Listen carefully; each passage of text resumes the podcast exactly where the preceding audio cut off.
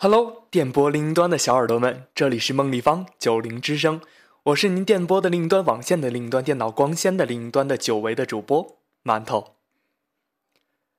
在本期节目当中呢，馒头要为大家带来一则故事，是出自毕淑敏的《男生，我大声对你说》的一篇文章，男女眼中的玫瑰花。通常有恋爱中的男生说。不明白为什么女朋友为了一句话或是一件小事儿，就吵吵嚷嚷的要分手，或是采取冷战政策，来个不理不睬。有一次，我在心理诊所里接待了一个因为失恋而抓耳挠腮的男男青年，名叫小庚。小庚开门见山的说：“我到您这儿来，不是为了解决自己的心理问题，只是想请教一下。”我采取什么样的方法才能让女生回心转意？或者说，我不想和您说什么我自己心里的想法，因为我是怎么想的并不重要，重要的是他心里是想什么。如果您也不知道，您就要帮一帮我，他的心思到底是什么？我看小庚气急败坏、语无伦次的样子，说：“他是谁？”小庚说：“咱们就叫他乔玉吧。”我说：“小庚，你先不要着急，把情况慢慢的说清楚。”小庚和乔玉是一对恋人，在情人节前不久，小庚就答应那天一定会给乔玉一个惊喜。乔玉向往的说：“你会给我九十九朵玫瑰花吗？送到我们公司来，让我也享受一次众人瞩目的光彩。”还没等小庚回答，乔玉又改变主意了，说：“算了，我不要那么多了，九十九朵玫瑰太奢华了，只要九朵就好了。不过一定得包装的特别漂亮啊！”小庚满口答应。他虽然出身农村，但是现在在一家很大的公司里面做主管，收入相当不错。小庚工作很忙，之前没有预定玫瑰。到了二月十四日那天，没想到玫瑰花的价格疯涨，小庚觉得很不值得，就没有买。到了傍晚，花房快要打烊的时候，他才去买。他心想，反正也是烛光下的晚宴，花只要是红的，包在朦胧闪光的花纸中，看起来都是一样的吧。他们已经到了谈婚论嫁的节骨眼儿，他想把每一分的钱都节省下来，花在刀刃上。何必被华而不实的花贩子宰呢？焦急的等了一天的乔玉，终于等来了九朵打蔫儿的玫瑰花。他火眼金睛，一下子就看出小庚买的是处理玫瑰。他还算顾全大局，当着众人也没说什么。一出了众人的视线，乔玉立刻把花扔到了地上，大发脾气。踩着花瓣说自己望眼欲穿，等来的却是这种货色。那么，在小刚的眼中，自己肯定也是处理品，他们的爱情也是处理品，都不能配享用上上等的玫瑰。他说他这样吝啬，以后的日子肯定是没法过了。小刚无限委屈地说：“我无论如何都想不通。”多么海誓山盟，就抵不过玫瑰有点枯萎的花瓣吗？况且一般人根本看不出来，他却要这样的上纲上线，我也非常的伤心，也很生气，心想罢了，像这样一个小心眼儿、爱计较的女生，不要也罢。但这几天我思来想去，觉得她真是做妻子的最佳人选，很想挽回。我的初步打算是找海南岛的一家五星级酒店，订下面朝大海的总统客房，让那边把房间的钥匙先送过来，然后我在这边订下两张机票。当这些步骤都完成以后，我就用快递把房间钥匙和机票一起送到他公司，以表达我对他的真情实意。您看怎么样呢？这表面上是一个问询。但小庚渴望听到赞同的回答的表情也太明显了，眼巴巴地看着我，我实在不忍心给他泼冷水，可正因为出于爱护，我才要讲实话。我尽量把语速变慢，让他能有个思想准备。我说：“请原谅我，我觉得你这个方法不怎么样。”他恼火起来说：“你们女人怎么和我们男人想的就不一样呢？”我不计较他的态度，说：“首先，一朵玫瑰花在你的字典里代表着什么？”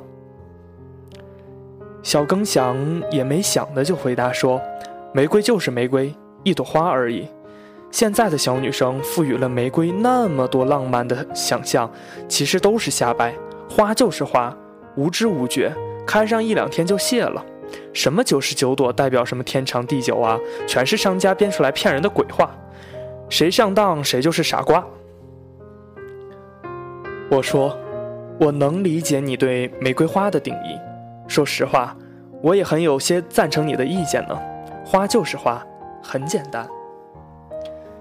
小庚得到了支持，情绪缓和下来，说：“务实的人都持这种看法。”我说：“你的女朋友是怎样看待玫瑰花的呢？”他说：“我知道，在这以前，乔玉说过很多次了。”他说。玫瑰花代表着爱情的信物。一个女孩子要是在谈恋爱的时候都没有得到过满捧满怀的芬芳的玫瑰，就是枉做了一世女子。我说：“你不是乔玉说是做妻子的上好人选吗？如果他天天要你送玫瑰，我看也很破费呢。”小庚听了，老大的不乐意，突然与我反目成仇。说不允许你这样说，乔玉，她其实是很会过日子的女孩子，只不过要在恋爱的时候耍点情趣罢了。这结果正是我意。我说对呀，玫瑰花在你的字典里和在她的字典里是完全不同的含义。玫瑰花盛开在不同的字典里，你觉得？哪只是一种普通的玫瑰花，他却把自己的理想和价值都寄托在里面了。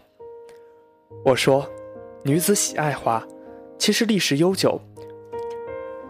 远古时代，人们逐水草而居，靠天吃饭，生活很没有保障。如果在住所附近看到了花，就等于看到了希望，因为花谢了以后，就会有果实慢慢膨大起来。再等一些时候。就到了收获的季节，所以，在女人的记忆深处，对花的喜爱是一种安全和务实的需要。只不过由于时过境迁，大家都已经忘记这种其中的传承，只记得看到花的那种单纯的喜欢。一般的花，如果美丽就没有香味儿，如果有醉人的香气，花瓣就微小暗淡，两者都占全的有很少。这也是来自植物的本能，它们要吸引昆虫，要借助风势，才能传播自己的花粉，繁衍后代。通常要一种手段就够了。花们也懒得又美丽又芬芳，玫瑰是一个例外。它美艳馥郁，于是被人们挑选来做了爱情的使者。人的生活中需要偶尔的浪漫和奢侈。这也是生命因此有趣和价值的眷恋的理由啊！我觉得爱情中的人们有资格稍微浪费一点儿，因为这种时刻毕竟不多呀。小耿想了想说：“我明白了，原来他在玫瑰上寄托了自己的尊严。我买了处理凋零的玫瑰，他就觉得我刺伤了他的尊严。可是我不决定改正了吗？”我订了豪华客房，表示我不是一个小气鬼。我用特快的专递和钥匙和双人机票表示了谢意，用实际行动来响应他对浪漫的主张，这不就是挽回了吗？我直接了，当地回答他，此招恐怕不可慎行。理由是乔玉觉得在玫瑰花上丧失的是尊严，已经表示和你绝交。现在还没有达成谅解，你就直接寄双人机票给他，这又一次说明你没有尊重他的选择。所以别看你花了那么多钱，可很可能适得其反呢。再有，你说她是个会过日子并不奢靡的女孩，你租了总统套房，以为能讨得她的欢心，这样她就会认为你断定她是个奢华虚荣的女子。我想他也不会乐意。所以，这可能是一个事半功倍的馊主意。听我这样一说，小庚有点着急了，说：“这也不行，那也不成，我可怎么办呢？”我说：“小庚，你先不要着急，办法就在你手里，不妨再想想看。我就不相信，恋爱中的人还能想不出点儿和解的法子。你再一说。”她是个通情达理的女孩，那么这件事情还是有希望的。小庚想了半天，说：“我要郑重地向她道歉，说我从今以后会非常尊重她的想法和意见。如果我所有的承诺的事，就一定要做到；如果我有另外的意见，就一定当她面提出，绝不会先斩后奏，一意孤行。”我说：“试试吧，祝你好运气。”小庚走了。其后的某一天，我收到了速递来的一袋喜糖，喜袋上用透明胶纸贴了一朵粉红色的玫瑰花。我想，这就是故事的结局了吧。以上就是本期节目的全部内容了。下面这首张宇的《给你们》，送给一直守护着梦立方九零音乐的电波另端的小耳朵们。我是主播馒头。我们下期再会。从今以后，他就是你一生的伴，他的一切都将和你紧密相关，福和祸都要同当。他将是你的新娘，他是别人用心托付在你手上，你要用你。加倍照顾对待，苦或喜都要同享，一定是特别的缘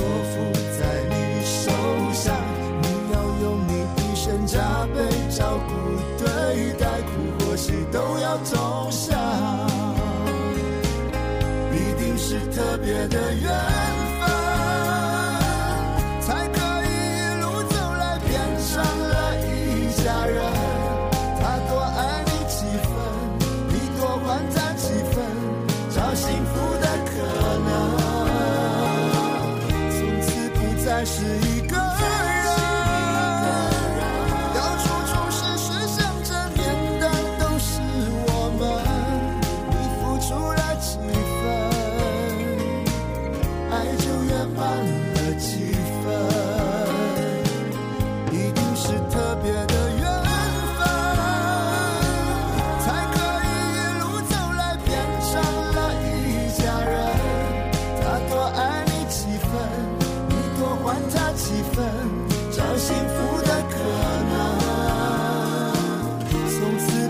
是一。